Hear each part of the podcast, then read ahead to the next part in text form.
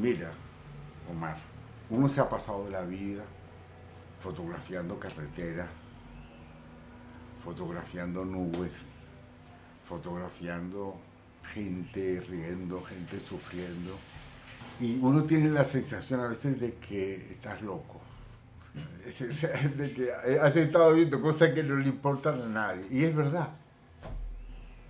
Es cierto, o sea, pero ha sido tan rico, tan sabroso que o sea, yo lo vuelvo a vivir y creo que lo vuelvo a hacer. O sea, he pasado una vida magnífica, magnífica.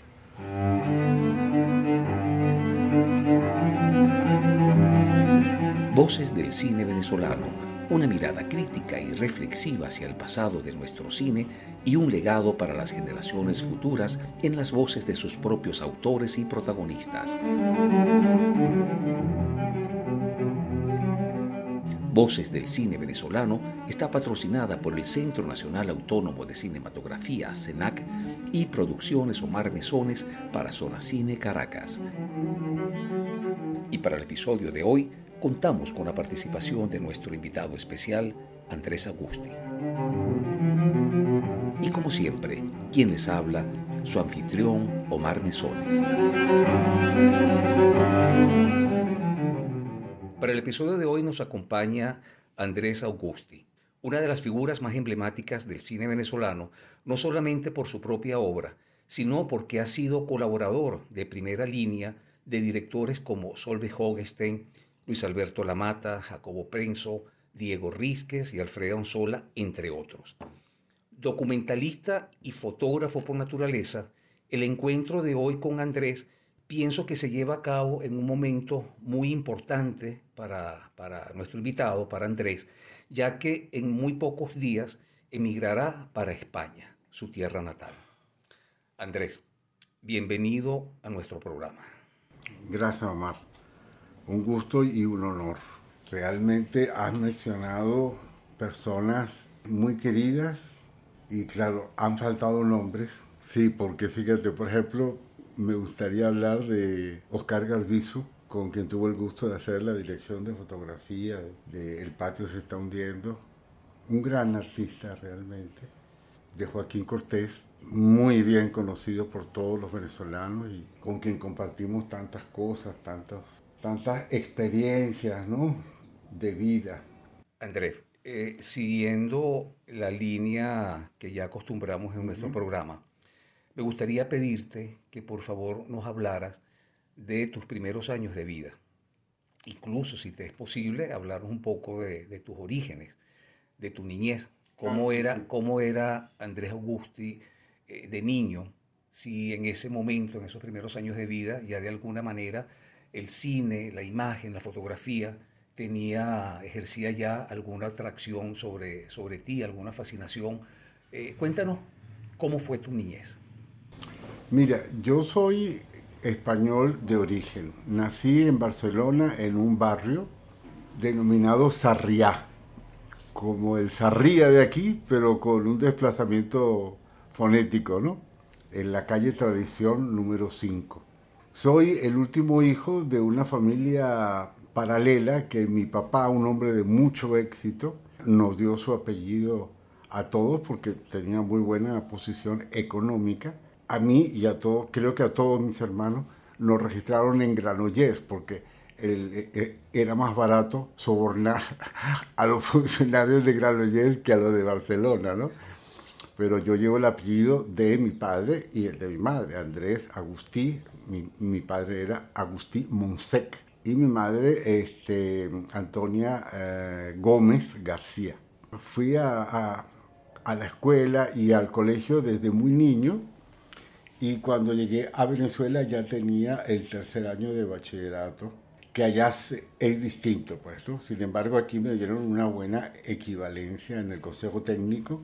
Nosotros íbamos al cine, un cine que se, llamaba Cine Bretón, y el programa en aquel momento eran, constaba de dos películas largometraje y en el intermedio el noticiero Nodo, donde nos enterábamos de las últimas cosas que había inaugurado Franco, Francisco Franco. En la escuela cantábamos el eh, Cara al Sol con la camisa nueva todos los días. Estaba prohibido hablar catalán en los espacios públicos. Por otra parte, mi mamá era murciana. Entonces, cuando no estaba mi papá atendiendo en, este, en nuestra casa por razones de trabajo o porque estaba atendiendo a su otra familia, se hablaba español. Entonces, yo nunca aprendí a hablar catalán. Mis aficiones cuando era niño, además de ir al cine que me encantaba, y hay escenas de esas películas que a las cuales yo tenía acceso porque todos mis hermanos habían ido antes. Entonces el portero decía, pase, simplemente porque era hermano de todos los que habían ido antes que yo al cine. Entonces yo veía películas que no tenía que ver. Yo, yo quedé profundamente mm, impresionado por la violación en la película de Sofía Loren, La Cachara. O sea, que es una cosa tremenda. Pues entonces yo salí así me impactó mucho esa violencia, ¿no? Pero me fascinaba el cine, pero jamás pensé en ser cineasta, ¿no? En ese momento eh, mi pasión era la biología y eh, la genética. Yo, yo, soñaba con ser eh, biólogo y me encantaba la experimentación con plantas y tal. Cruzaba plantas de varios colores y esto y lo otro.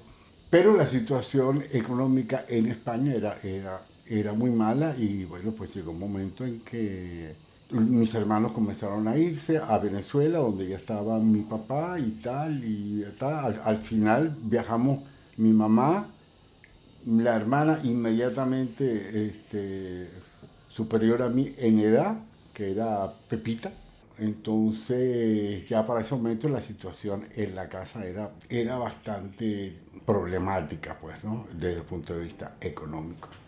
Llegamos aquí, yo me traje mis libros y tal, pero pues no los pude usar porque comencé a trabajar. La situación familiar e-, exigía que todos trabajásemos y pues mis hermanos me pusieron a trabajar. Sin embargo, pues como me había traído mis papeles de, mis papeles de estudio y tales sellados y tal qué sé yo, a mí siempre me interesó continuar, digamos, con un trabajo más allá de el que me proporcionaba el sustento, pues, ¿no? El cine yo lo, yo lo vine a descubrir en Venezuela y ya tendría como 17, 18 años. ¿Cómo fue ese descubrimiento? Ok, yo comencé a trabajar en máquinas como asistente de un, de un mecánico de aire acondicionado, que era mi hermano Ricardo. Lo hice bien, me imagino, a los dos, tres años ya yo sabía instalar máquinas de aire acondicionado pequeñas, no, no, bueno, no pequeñas, no, medianas, pero yo seguía estudiando y seguía leyendo por mi cuenta y decía, pero esto es horrible, o sea, yo, yo, este, yo no le veo mucho sentido a esto y tal, y qué sé yo. Y había unas funciones en el Teatro Altamira los sábados en la noche, creo recordar, con cine para noctámbulos, creo que se llamaba, una cosa así. Y yo comencé a ir ahí porque me gustaba el cine. Y ahí pasaban buenas películas, neorealismo, cine francés, en fin. Eh, cine británico, neorealismo británico, cosas interesantes, pues cine independiente norteamericano, Casabets, ese tipo de cosas, ¿no? Te hablo de los años 70, no menos, 60, finales de los 60. Pues me empecé a juntar con amigos cinéfilos. En algún momento, un octámbulo cinéfilo recibió una visita de un poeta cubano que se había educado en que, que había sido exilado de Cuba y que había pasado su vida como cura y como poeta, como cura que no se graduó de cura y se transformó en un poeta en España y recién llegó con su esposa. Esos eran Rosalind Pauling y Julio Miranda. Y por supuesto, of course, bien sûr, apenas nos vimos, se dio una, una gran eh, conexión y este, nos comenzamos a ver. Yo fui a su casa, tal, nos seguimos viendo en cine, comenzamos a hablar, a, a, este, a comentar cosas y tal. Y Julio me dijo, pero tú qué haces? Pero a ti no te interesa nada, eh, otra cosa y tal. Bueno, no sé qué, hablando esto y lo otro. Total, que me fui alejando cada vez más de todo lo que era normal. Comencé con la fotografía. Eh, Julio me presentó a Miguel Gracia, uno de los mejores fotógrafos de teatro que ha habido en, en este Venezuela y básicamente en Caracas que me admitió en su cuarto oscuro, me enseñó a revelar, en fin, comencé a tomar fotos, a revelarlas, a ampliarlas, etcétera, tal, qué sé yo, pero claro, eso no daba dinero. Entonces conseguí un trabajo para fotografiar las cuñas que hacía Pedro fue mayor en Cinefilm 71 se llamaba me, dio la oportunidad, pero claro, cuando vio las fotos que yo tomaba, me despidió inmediatamente, pues yo tomaba todo, menos lo que, menos lo que se supone que había que tomar. Yo tengo fotos de, de, de, esas, o sea, eh, eh, eran muy bonitas, pero, pero correspondían a algo, pero bueno, ¿por qué le tomas fotos a esto? porque es muy bonito, sí, es muy bonito, pero yo necesito fotos del producto, fotos que le puedan servir al cliente y yo no entendía, nunca lo entendí. Pero me despidieron. Entonces yo me dije, bueno, si esto es el cine, adiós luz que te apagaste. Yo sigo con mi fotografía o bueno, entonces me este, busqué otro trabajo que era con mis hermanos que habían quebrado como con el aire acondicionado, pero ahora tenían máquinas para vender café. Esas máquinas para vender café yo las limpiaba, les ponía café, azúcar, leche, agua recogía las moneditas, porque en aquel momento este un café costaba un medio, pero eran unas máquinas italianas buenísimas. Te daban negro con leche, marrón, una cosa estupenda, ¿no? Ya aquí en, este, en Caracas, por, por aquella época, yo hacía el bachillerato nocturno, en, en, el, en Maracay igual seguí estudiando. Entonces, bueno, eventualmente me gradué de bachiller con un promedio de 10 en fin, fue, fue el momento más feliz de mi vida.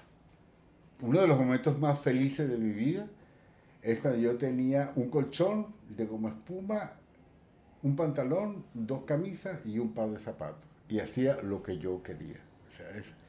Entonces ahí se forjó en mí eso, pues el placer que siente un joven al escoger su forma de vida, por encima de todo. Yo no tenía hijos, no tenía esposa, me había desprendido de este, mi familia. Realmente me puse un poco triste cuando vi que mi familia no me había ayudado, ¿no?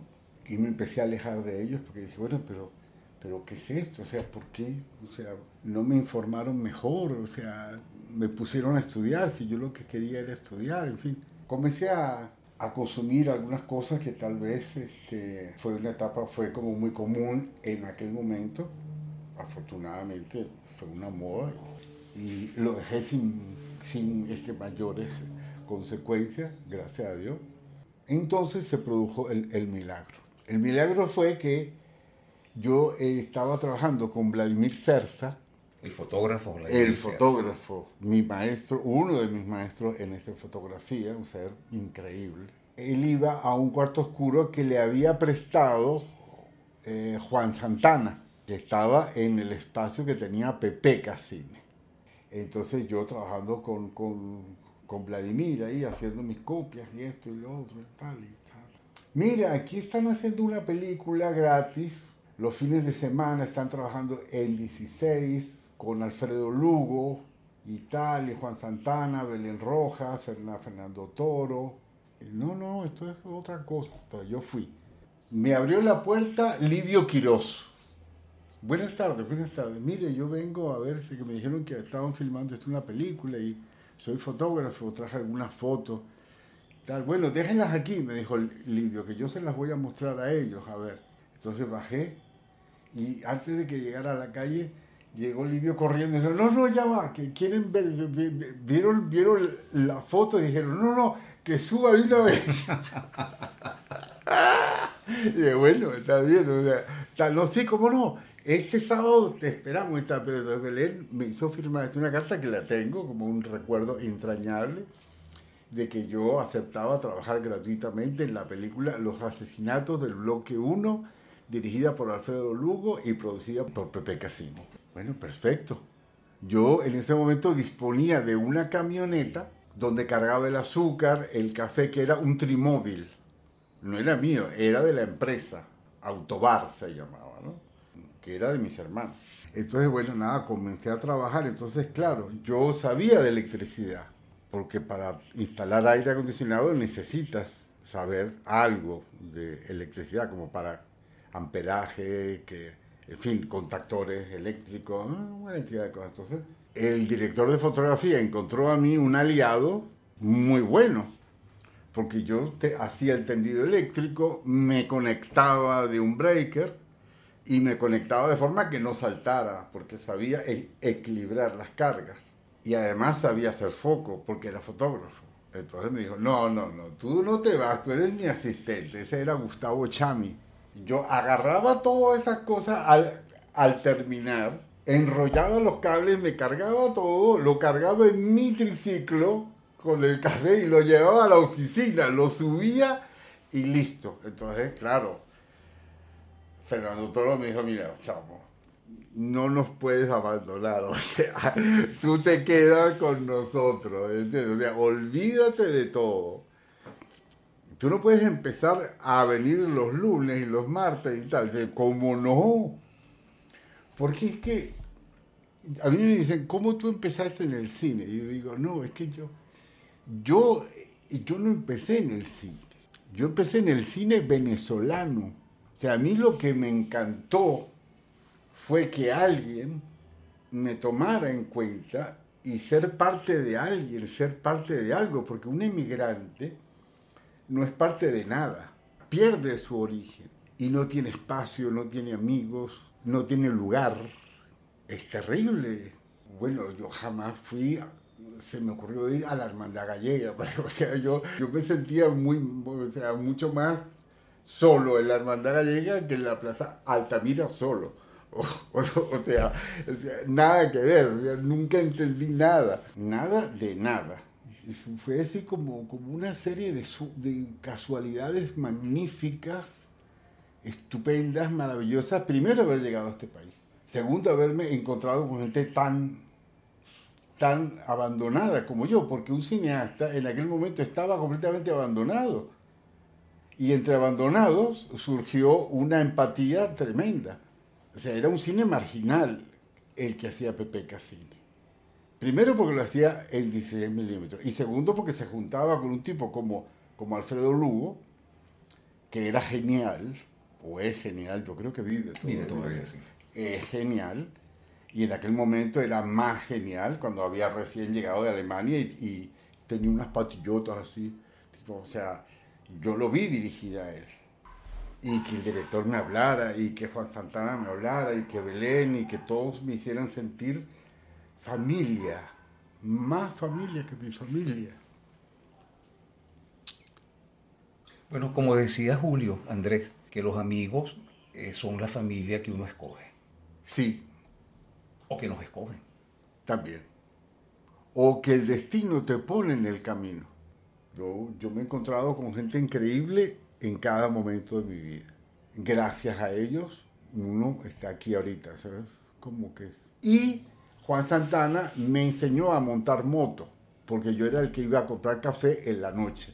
Cuando ellos estaban editando, me mandaban a mí a comprar café y yo usaba la moto de Juan, pero llegó un momento en que yo me compré mi moto. Entonces ahí fue que me convertí en motorizado y usé la moto hasta todo el tiempo que estuve aquí en Caracas, hasta los 60 años.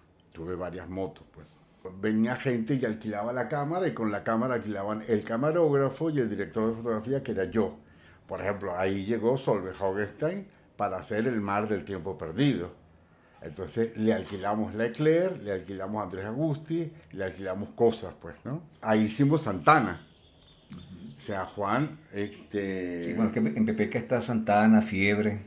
Fiebre, Fiebre fue la última película de, de Pepeca esa la dirigió Juan y bueno, pues le echamos pichón todos, pero fue un pequeño fracaso o un gran fracaso de taquilla. Y todo, estaba Caracas llena de vallas, con Lucio Bueno herido, amarrado a un poste y tal, ¿no? Y bueno, pues la película se hizo con una exquisita fotografía, con todo, con una dirección de arte de primera, tal, pero no fue taquillera.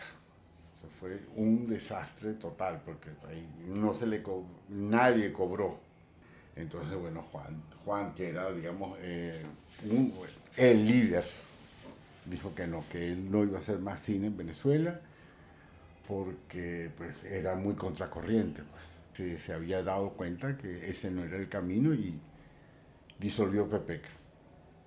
Cada uno se, nos repartimos las cosas, proyectores, micrófonos, marionazoa, cámara, tal, no sé qué, tal, y ya. Se entregó la casa y listo. Entonces fue como los Beatles. Cada uno pues siguió tocando pero el grupo se disolvió. ¿no? Eh, Cine 68. No, bueno, Alfredo siempre fue una persona importante en este PPK. O sea, siempre su, su, experiencia en, como cineasta y como sociólogo, por supuesto, siempre fue muy determinante en la toma de, de, de decisiones. Y inclusive se solicita muchacha de buena presencia y motorizado con moto propia, contó con Fernando Toro y con Juan Santana, y conmigo, y con Belén. O sea, eh, fue casi como, como una coproducción, pues, ¿no? Y eh, este Alfredo tiene, tiene su, su, propia forma de producir, que no tiene nada que envidiarle a la de Pepeca. O sea, tiene un sentido de la producción y del espectáculo y de la narración cinematográfica autoral, propia, magnífica, pues, ¿no? Y eso sale probablemente también se termina de formar en Pepeca, pues, o sea que Pepeca fue una escuela de, a varios niveles para varias personas. Fernando Toro también agarró un camino como realizador y como director de fotografía. Yo me encontré con Fernando Toro dirigiendo yo programas de ficción para la televisión y él como mi director de fotografía. Y por supuesto con Mario Nazoa también nos hemos cruzado haciendo el sonido y yo dirección o dirección de fotografías, no, sobre todo dirección de fotografía. Año 1977, Andrés. Aparece tu película documental El cine somos nosotros. Este título guarda alguna relación con la película de Luis Armando Roche, El cine soy yo. No creo, o sea, más allá de una afortunada o desafortunada coincidencia eh, en, cuanto a los títulos, pero nada, o sea, yo estaba buscando un, un título para, para mi película y Sandra Mundino, la esposa de mi gran amigo Gilberto Merchán, fallecido por el COVID recientemente, me dijo, bueno, piensa en algo que tenga que ver con, con que el cine somos todos, que el cine, o sea, pues cuando, cuando yo le expliqué de qué se trataba la película, este, ella pues me sugirió varios y a mí me gustó ese, pues el cine somos nosotros. Ahora yo me enteré que este, Luis Armando Roche había hecho este, el cine soy yo, y me pareció muy bueno pues que hubieran ópticas que fueran simétricamente iguales, aun siendo distintas, pero, pero que nos llevara a eso, pues que el cine tiene varias, varias esferas este, varios, varias perspectivas. Me contentó esa casualidad, pero la casualidad se produjo antes de yo saber que había otra película. Es importante recordar aquí que el cine somos nosotros fue un éxito monetario, pero tremendo. El cine somos nosotros. Nadie cobró.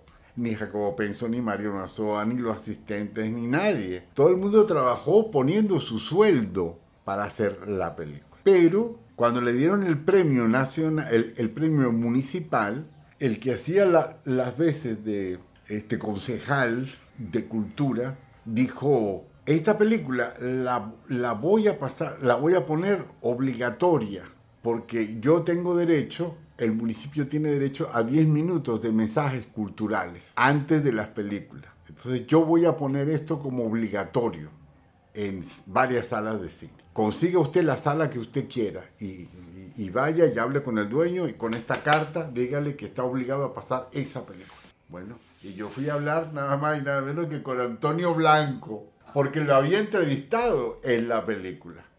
Y él salía con un habano diciendo, y él pidió ver la película y la vio él con su esposa. Yo no quise ir, yo no quise ir, pero entonces alguien fue y tal, no sé qué. Parece que Antonio no le gustaba mucho, pero la esposa dijo, es muy democrática. Cada uno dice lo que quiere, o sea, es buena película, la vamos a pasar. Y entonces Antonio dijo, es muy democrática, la vamos a pasar. Y entonces, ¿sabes con qué película la pasaron? Con Orca, la ballena asesina. Y en cinco salas nos metimos una bola de billete, compadre con ese 10%, 10 de la taquilla de cinco salas en los tres meses que duró eso. Increíble. Entonces yo comencé a pagarle a Mario Lazoa, a, todos los que habían trabajado ahí. Jacobo Penso todo dijo, pero bueno, nunca, nunca pensamos que íbamos a cobrar tanta plata. 1980, Andrés, aparece y dirige Struction Mobildotone.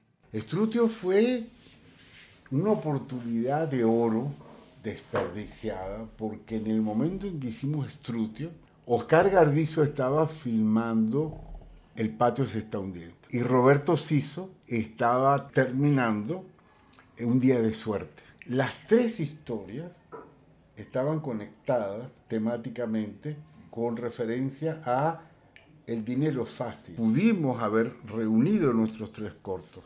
Estaban reunidos por actores por direcciones de fotografía y por tema.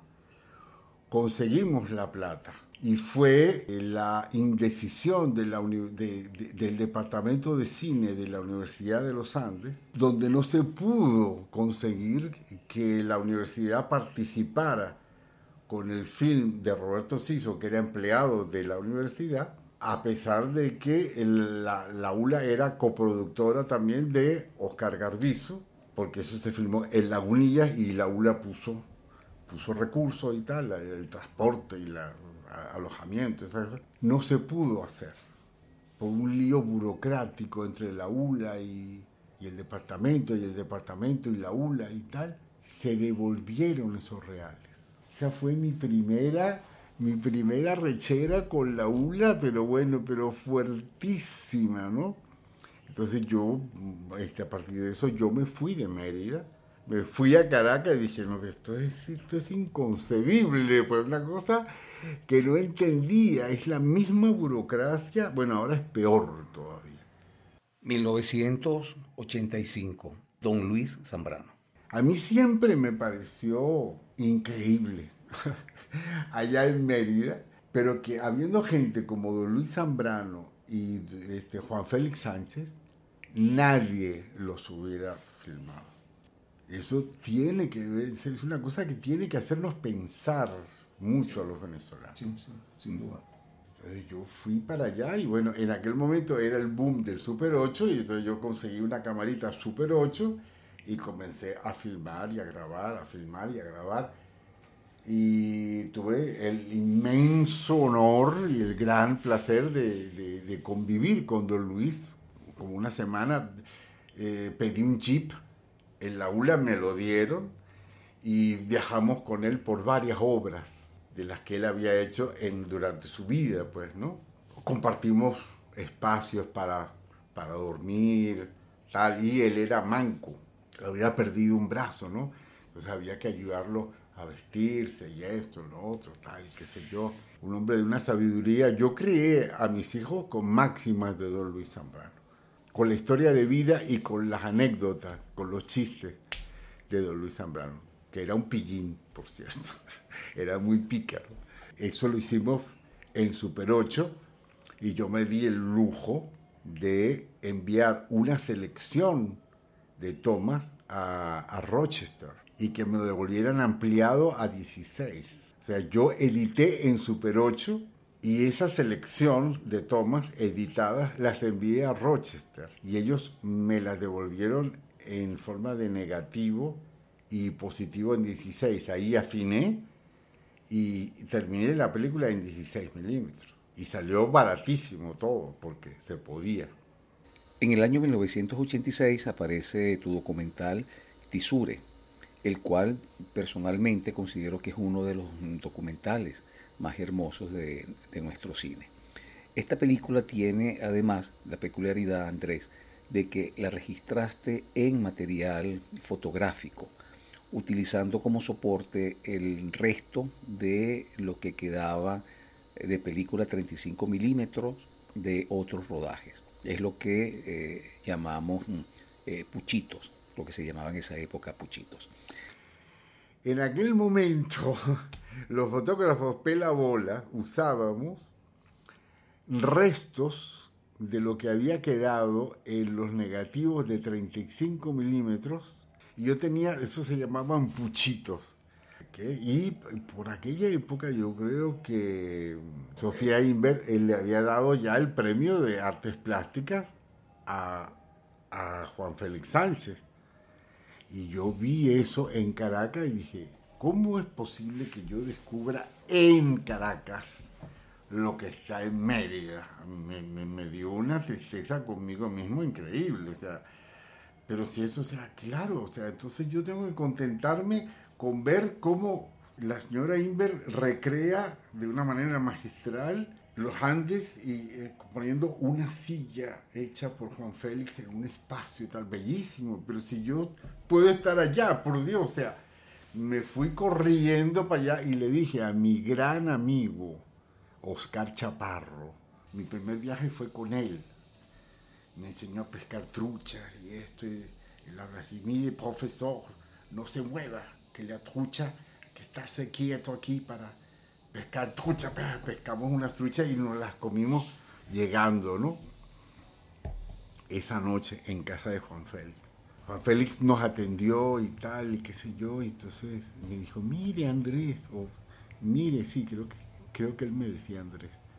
Andrés, que usted se llama, él tenía una voz así, ¿sabes? Tenga cuidado con el, con el, con el encanto, porque aquí hay duendes y uno se encanta aquí. Usted puede quedar encantado aquí. Y en efecto, yo me encanté total y sigo encantado. O sea, yo evoco. Tisure marcó un antes y un después en mi vida. Conocer a Juan Félix Sánchez fue tanto como conocer, como cuando conocí a, a don Luis Zambrano. Entonces, trabajar con Puchitos tenía un problema, que como era película que se había cargado, descargado, etcétera, etcétera, mm, podían aparecer rayas. Como para protegerme de las rayas, yo empecé a tomar secuencias de fotos para que una no estuviera rayada. Entonces, examinando las fotos, me di cuenta que algo se había movido entre foto y foto. Era, una, era muy poco, pero algo se había movido. Y eso me llevó a entender que el tiempo que propone el cine no era el tiempo del tisure. La proposición de 24 fotogramas por segundo es una proposición que se ha hecho familiar, pero no es la única forma de ver el tiempo. Entonces vi que había un cine de posible con otra, con otra cadencia y que la temporalidad era un estado mm, particular de cada uno de nosotros, de cada uno de nuestros instantes. Entonces, claro, influyeron en una lectura de esa secuencia y entonces decidí enfrentarme al Tisure no con cine, sino con secuencias de fotografía. Pero lo descubrí viendo esas tiras. No era mi idea inicial, yo quería hacer este una película. Y luego vi que no, que era más interesante proponer una secuencia distinta a la de 24 fotogramas, proponer mi temporalidad o la temporalidad que yo creía que había ahí, porque ¿qué puedes, ¿cómo puede percibir el tiempo alguien que vive treinta y pico de años ahí, en el Tisure? ¿Qué es para él el tiempo? No es lo mismo que para que para un caraqueño o para un merideño o para un neoyorquino o para un chino. Cada uno de ellos tendrá, tendrá su temporalidad, la temporalidad urbana o la temporalidad rural, etc. Y Juan Félix tenía su propia temporalidad. Había que encontrar esa temporalidad. Así que yo presenté mis fotografías a Fonsine. Me dijeron, no, aquí no hacemos audiovisuales, aquí hacemos cine. Fue como un mazazo en la cabeza. Bajé, me senté en las escaleras del edificio, me sentía el ser más incomprendido del mundo y apareció Rafael Hernández de Jesús. Me dijo, hola Andrés, ¿qué tal? Y dije, bueno, chico, aquí. Y le mostré las fotos y le hablé de la idea y dijo, ¿y qué? ¿Y qué te dijeron? Que no. ¿Cómo? Y vámonos para arriba. Rafael Hernández de Jesús era uno del comité ejecutivo y tal. Y por supuesto que me lo aprobaron, pero ahí mismo. Yo no sé qué dijo Rafael, pero ahí mismo me firmaron. Y sí, sí, claro, cómo no, una película poética y tal. Ah, ok. Y uno de los momentos más importantes por la cantidad de placer que me dio fue ganar el primer premio en el concurso Lagoven con Tisure. Fue un, premio importantísimo. Ahí compitieron más de 40 documentales de una hora hechos con un capital tremendo, La gota de agua de Carlos Oteiza, Reverón de Alfredo Anzola, o sea, habían obras importantísimas del cine documental venezolano. Y vino a ganar una obrita hecha con una Nikon, ¿entiendes? De 10 minutos y y con fotico.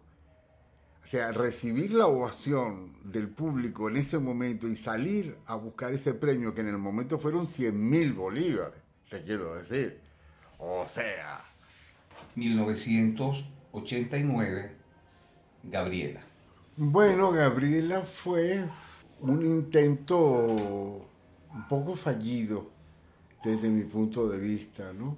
Intenté como guionista y como director una historia que, que me gustó, un personaje un tanto autobiográfico. El film eh, eh, era un poco autobiográfico a partir de, de la soledad de un fotógrafo. Ver como maldición, ¿no? Pero estaba muy verde yo en ese momento, o sea, que lo que tú haces evoque lo que realmente piensas o lo que realmente sientes eh, lleva un trabajo para el cual yo no estaba listo en ese momento. Y mm, los errores de los cineastas son públicos, pues, o sea, son y son duros, pues. No es que Gabriel haya sido un error completo, pero sí fue fallido. Aprendí muchas cosas, pero a un costo grande, pues a un costo lo que aprendí, pues lo aprendí bien, o sea, lo, lo, vi lo que no tenía que volver a hacer, ¿no? 1989, Rufino el Iluminado. Qué maravilla. Rufino el Iluminado fue una película producida por mi, por mi compañera de vida, por este, Lidia Córdoba. Ella fue la que convenció a Rufino. No sé cómo hizo, pero yo, yo los vi hablando tal, qué sé yo costó llegar ahí porque había un gentío, ah, tal, qué sé yo. Y ella se abrió camino, como bruja que es. Llegó donde Rufino, habló y Rufino volvió y dijo que sí, que más tarde que vayamos para su casa. Y ahí empezó todo. Creo que es la única película por la cual hemos vendido una copia en, en, en Islandia eh, porque fue invitada al Festival de Tampere. Creo que es la primera y única vez que nos han comprado una copia de algo. Una película premiada aquí también como mejor documental y tal. Muy interesante eh, haber conocido a, a, Rufino. La filmamos en 16 milímetros. Yo hice mucha cámara, pero también hubo gente que, que nos ayudó en el sonido y tal, qué sé yo. Fue hecha también muy muy para eso, o sea, muy para coño. Tenemos que vivir del cine que hacemos. Vamos a buscar un tema, un tema que, que, que este, tenga taquilla.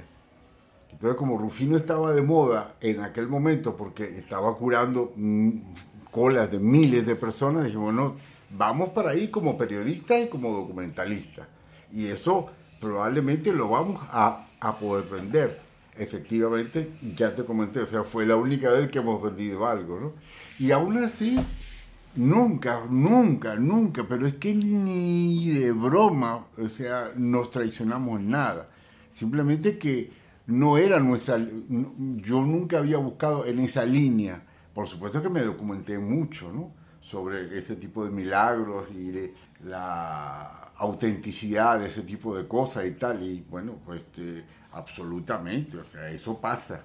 Nadie sabe por qué, pero eso pasa y eso funciona y punto. O sea, de que vuelan, vuelan. Y eso es absoluta verdad. Y Rufino era un tipo absolutamente auténtico. 1991, Parque Central. Como toda obra simbólica tiene muchas interpretaciones. Surge de una necesidad voraz de hacer algo, de, de, filmar, de, y de una frase asociada a una frase de Anton Chekhov que dice, si quieres conocer el mundo, asómate a la ventana de tu casa. Y yo vivía en la Candelaria. Entonces, claro, me encontré con Parque Central, ¿no? Entonces yo en ese momento, como te he mencionado, yo andaba en moto. Y entonces, bueno, comencé a dar vueltas y tomaba fotos. Y entonces, otra vez, viendo las fotos, igual que cuando vi las fotos de Tisure, vi que había una temporalidad especial, viendo los contactos de las fotos que había tomado, buscando un tema, buscando una música, buscando un compás, buscando algo, porque yo decía, no, yo decía, es que filmar, tú lo sabes, se transforma en un vicio tremendo. O sea, tú tienes que estar trabajando, tienes que estar produciendo. Lo necesitas. Eso pasa hoy a mis 73 años. Yo estoy terminando la plaza y ya estoy pensando en el otro. O sea, ojalá pueda, ¿entiendes? Empecé a descubrir los contactos que aparecía Parque Central. Y entonces comencé a investigar y vi lo importante que era el centro en una ciudad occidental. La idea del centro, idea que después he cultivado en mi doctorado de antropología y por la cual hice la plaza. En aquel momento yo no sabía lo que sé hoy, pero intuí rápidamente que el centro era donde estaban las cosas importantes. La centralidad preside la, estética occidental. Claro, Parque Central no es el centro de la ciudad, pero se ve desde toda la ciudad. Entonces yo hice de eso un centro. Esa torre recubierta de espejos nos ve a todos. Es un vigilante que ve a la ciudad. Entonces yo escribí ese guion y milagro. Conocí a una persona que se llamaba, se llama o se llamaba, falleció lamentándolo mucho, eh, fue una de las fundadoras de este Telesur, Dios mío. Bueno, ella fue una de las creadoras, ya me voy a acordar, una de las creadoras del programa South de Channel 4. El programa South reunía cortometrajes, obras cinematográficas de los países del sur y daba un jugoso financiamiento a cada realizador. qué buena idea.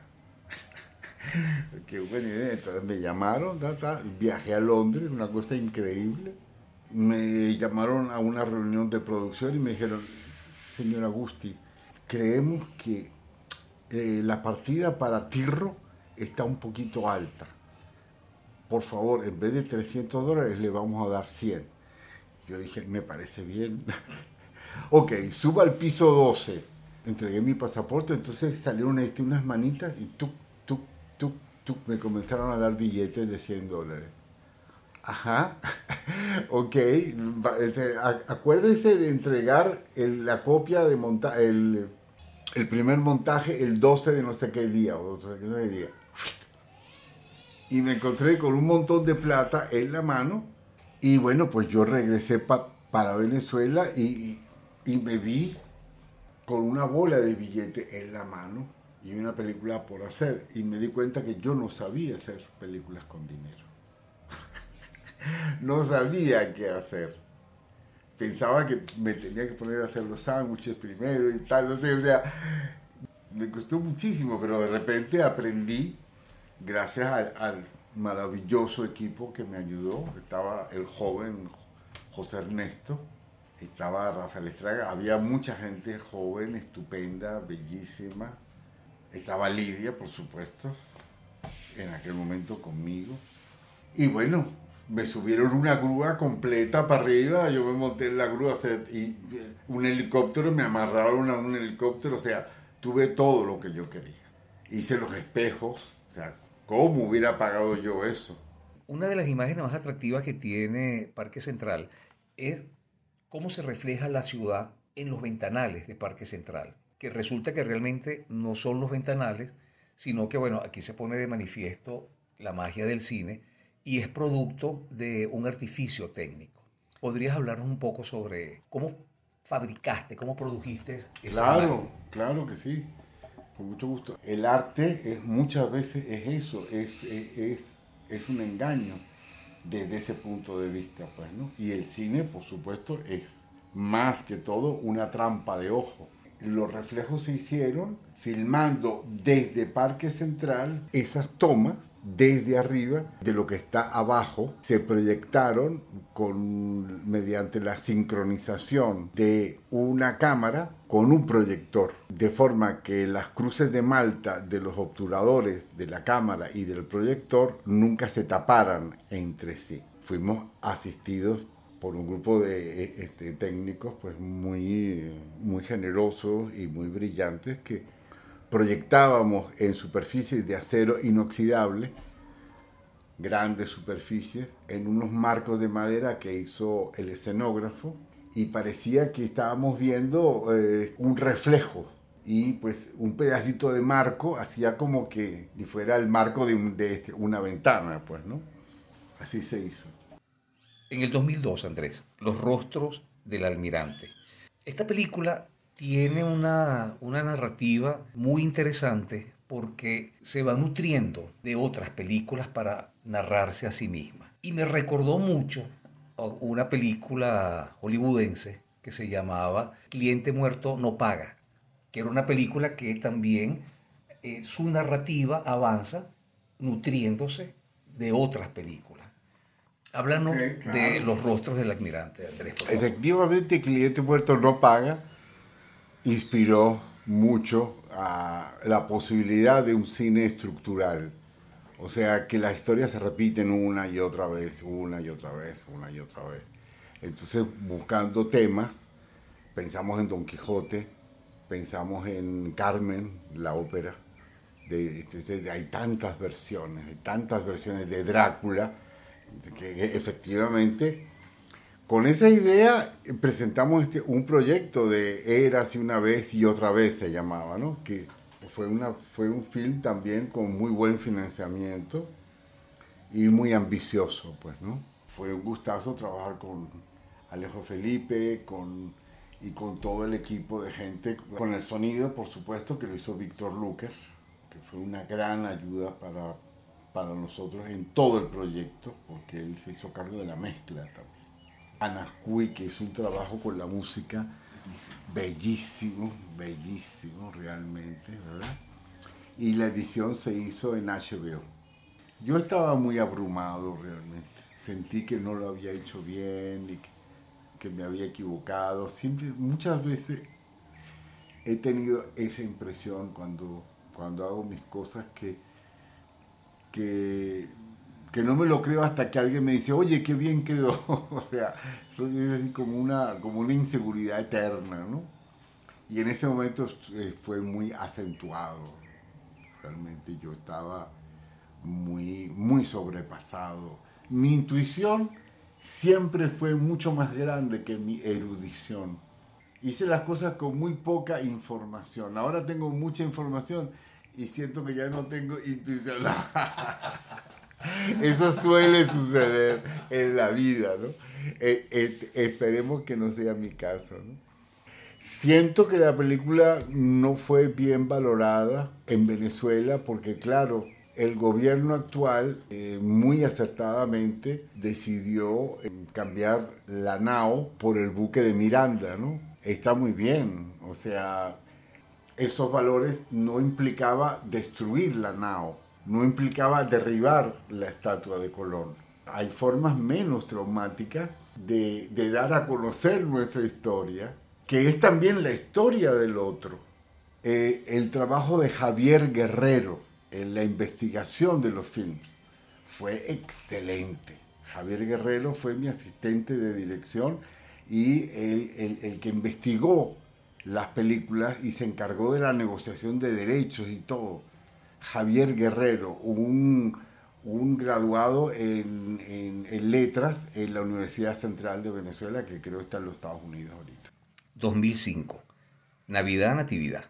Escribimos proyectos y, y los metimos y bueno, salió Navidad Natividad, que fue una gozada increíble, como todas las películas que hemos hecho, la verdad tres equipos llegaron a ver en un cierto momento, porque claro, el día el 28 de diciembre se celebraban o se celebra la matanza de los santos inocentes de formas muy distintas en varios sitios de Venezuela. Entonces, lo interesante era ver ese, esa especie de mm, tantas versiones para, para conmemorar el mismo día, tantos estilos distintos, ¿no?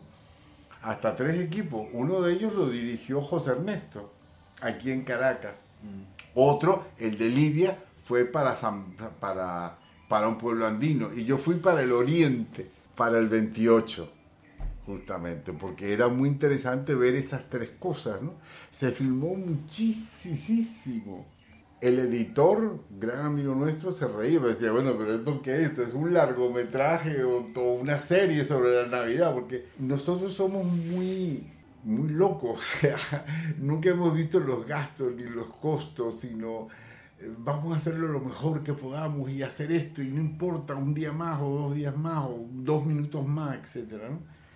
Y había un material bellísimo, bellísimo, no lo pudimos meter todo pero pues la película, nada, este, fue una gran experiencia y, y, se inscribe pues en, en, un cine al servicio de la divulgación, al servicio de la cultura. 2006, La porfía de Santa Inés.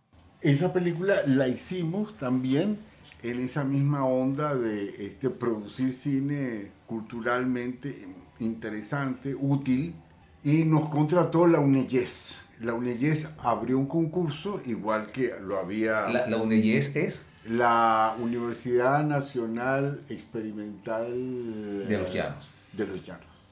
La UNEYES abrió un concurso para hacer un film sobre Alberto Arbelo Torrealba y nosotros metimos nuestro proyecto, salimos favorecidos lo que iban a ser 50 minutos, pues fueron 80. Ahí también nos encontramos con, con, esa, con esa cosa de huir del documental expositivo.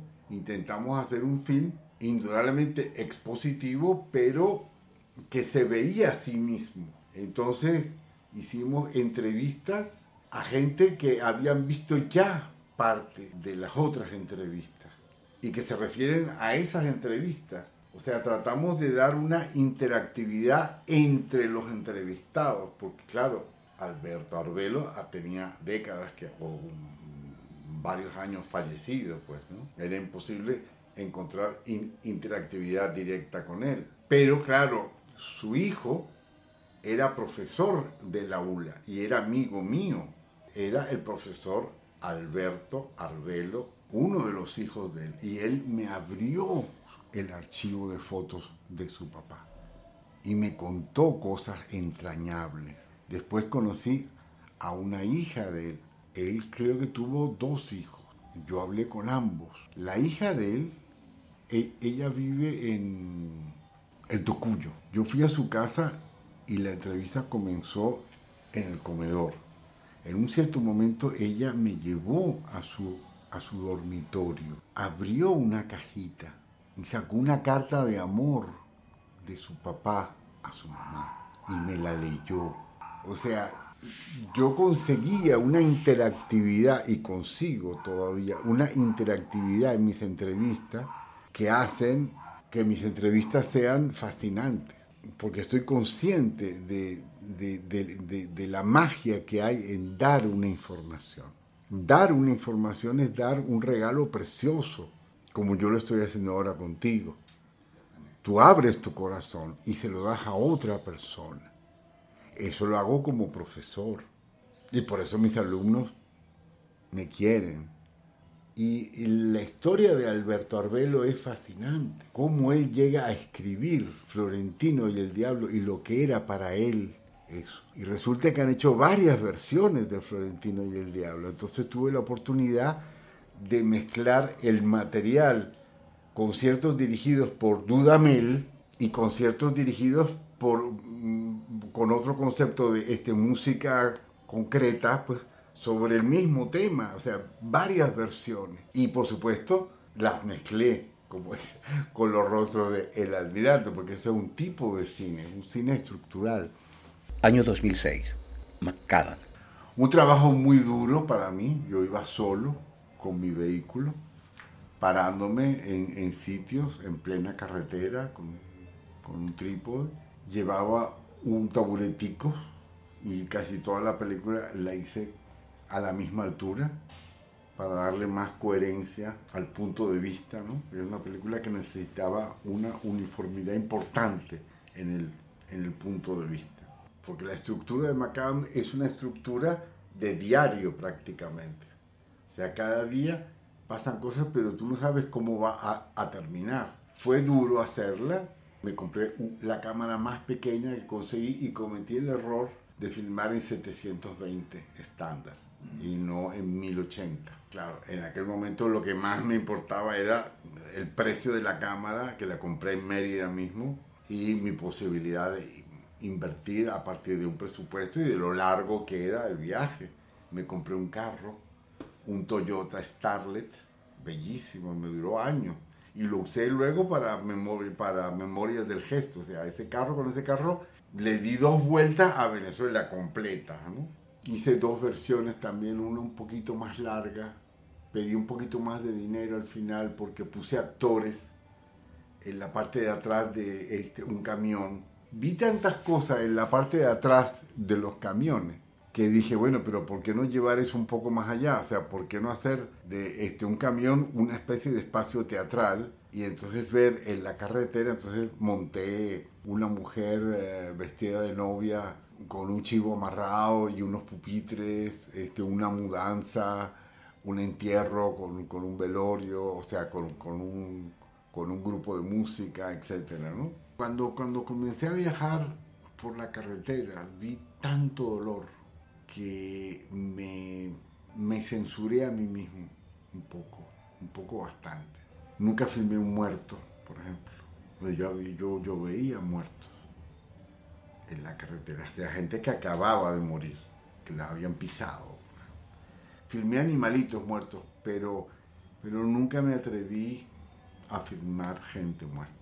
La carretera venezolana era un sitio privilegiado para entender al, a una parte del venezolano, toda la magia que hay en los paradores, en las capillitas y los santuarios donde la gente se, se para a rezar para tener un buen viaje y un, y un buen regreso. Es impresionante. Igual que las tumbas al lado de la carretera, ¿no? La prostitución, los comercios y todos los detalles que hay alrededor de las carreteras, porque claro, en las carreteras se mueve la plata. Muy dura la carretera, muy dura, muy dura. Probablemente yo me enamoré de ese tema cuando viajaba con mis hermanos a arreglar el aire acondicionado, porque la central estaba en Caracas y yo instalando máquinas de aire acondicionado llegué a viajar hasta Tucupita, cuando no había puente y montamos el carro en una chalana y llegamos a Tucupita, instalamos las máquinas a Barquisimeto en la inauguración del Teatro Juárez, en Valencia, en el Bowling yo viajaba mucho, viajaba en el asiento de atrás, porque los dos de delante iban mis dos hermanos mayores, y yo viajaba atrás. Entonces, tanto ver paisaje, tanto ver paisaje a los 12 años, 13 años, 14 años que estuve viajando, creo que me enamoré del paisaje y de la gente que veía, ¿no? En los, cuando nos parábamos a comer y eso. Yo, yo, yo creo que Macadam fue un, un retorno a esos viajes. 2011, Memorias del Gesto. Memorias del Gesto fue una experiencia que tenía sentido a partir de la experiencia de Macadam, pero fui, fui, un poco más ambicioso, o fuimos un poco más ambiciosos, Lidia y yo, porque decidimos no usar la carretera como, como, como guía, sino gestualidades diversas. Y entonces estuve un, un tiempo viajando por, por Venezuela. Y lo hice con una camarita, ahora sí, de 1080, y quedó espectacular, quedó una imagen tan bonita que decidieron financiar el pase a 35. Nosotros enviamos la película al Festival de Margarita y la rechazaron. Y para mí fue un golpe durísimo. ¿Qué, argumentaron? Que no era un documental. Yo escribí una carta diciendo que, bueno, pero ¿por qué eso no es un documental? No, porque el jurado dijo que no era un documental. Nunca me habían rechazado este, una película en un festival venezolano. Era una película de, que nos había costado tanto esfuerzo, que habíamos hecho con tanto cariño. O sea, estuve, viajé por toda Venezuela.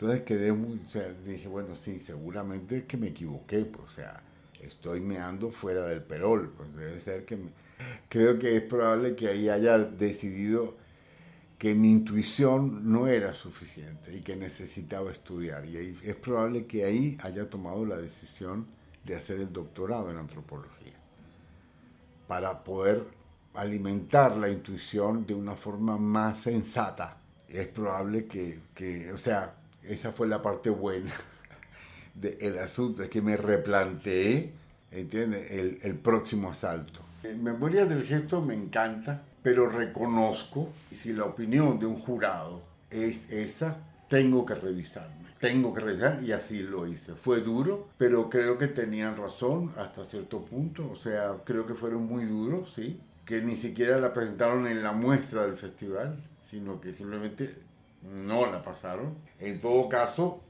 bajé la cabeza y dije, no, ya va, un momento, ya va. deja tu ego quieto y revisa 2016, fructuosamente.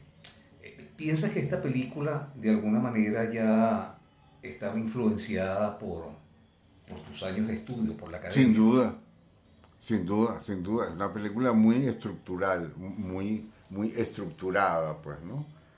En capítulos de, de presentados con una, con una forma gramatical idéntica, o sea, fructuosamente, cariñosamente, inteligentemente, con, con, la terminación mente como un gerundio, ¿no? En varios aspectos de la obra de Fruto, muy libre y muy inspirado en el, en el mm, Cinema Direct de Jean Rouge. Siempre quise hacerle una entrevista a Fruto bañándose con su esposa. Siempre quise, pero yo sabía que no podía hacerlo porque la película me la habían encargado, igual que me encargaron una película sobre Alberto Arbelo Torrealba y yo no podía hacer lo que yo quisiera, o sea, tenía que hacer lo que yo quería, pero en un marco institucional. Ni siquiera se lo dije porque Fruto me hubiera dicho que sí. o sea, totalmente, ¿entiendes?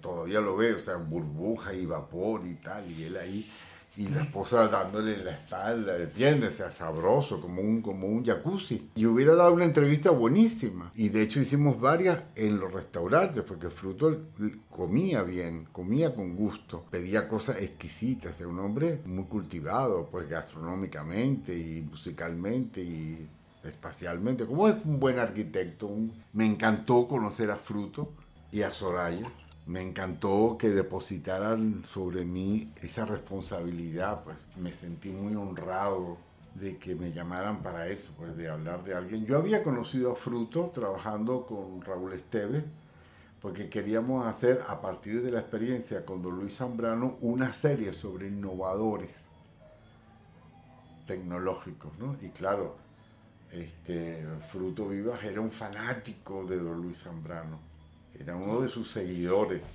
y admiradores. 2017. Música de semáforos. Música de semáforos fue un subproducto de la tesis.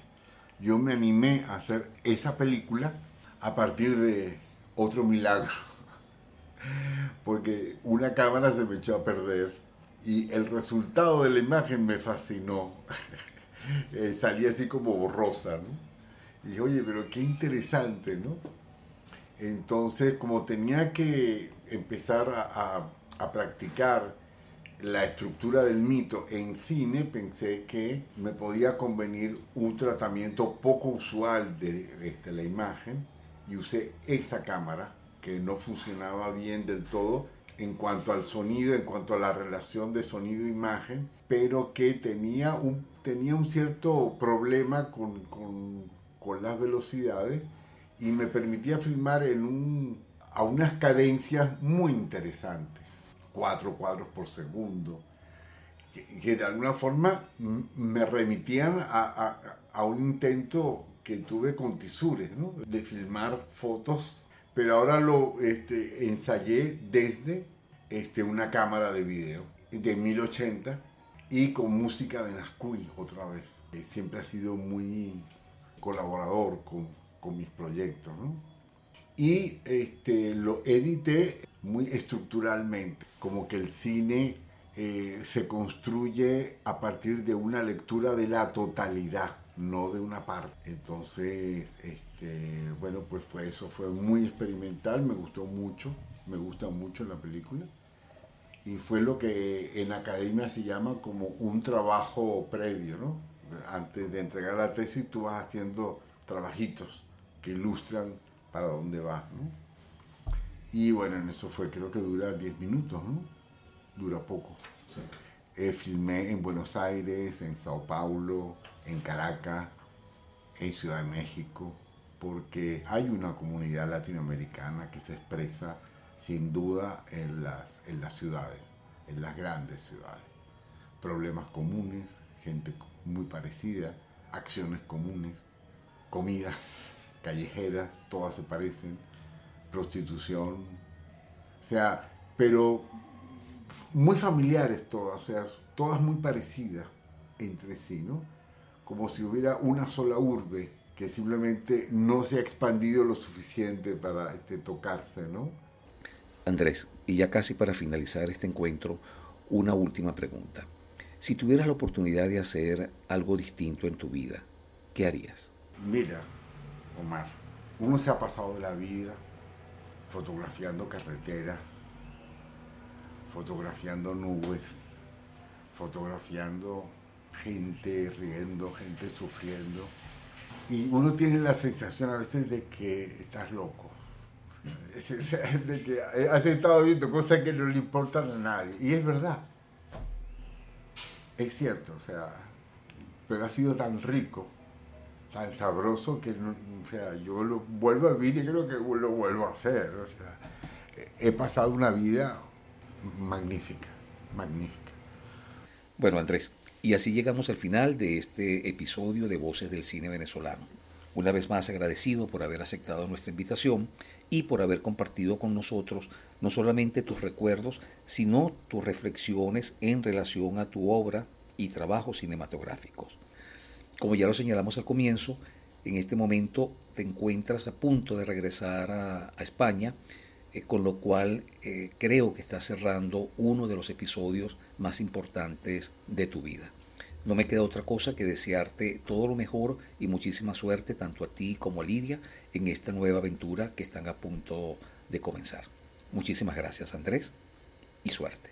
Gracias a ti Omar, te agradezco mucho que me has incluido en tu, en tu programa Voces del Cine Venezolano. Creo que es un trabajo de una importancia etnográfica enorme y espero que lo puedas continuar, ampliar y que tengas mucho éxito, el éxito que te mereces por tu perseverancia y por tu capacidad de trabajo, por tu visión de tu país y del cine venezolano.